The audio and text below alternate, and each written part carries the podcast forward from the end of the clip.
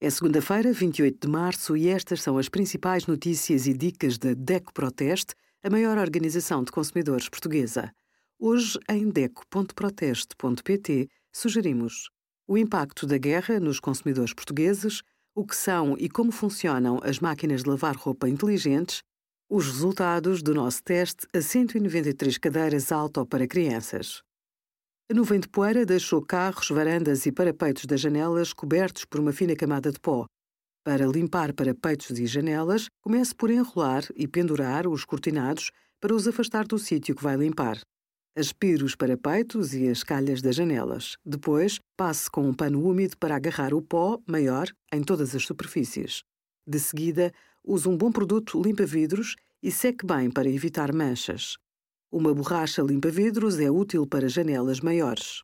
Limpe-a após cada passagem. Limpe o vidro já lavado e seco com um papel de jornal amarrotado, o que lhe dá um brilho extra e elimina os pelos persistentes.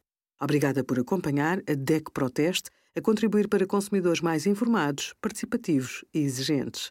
Visite o nosso site em deco.proteste.pt.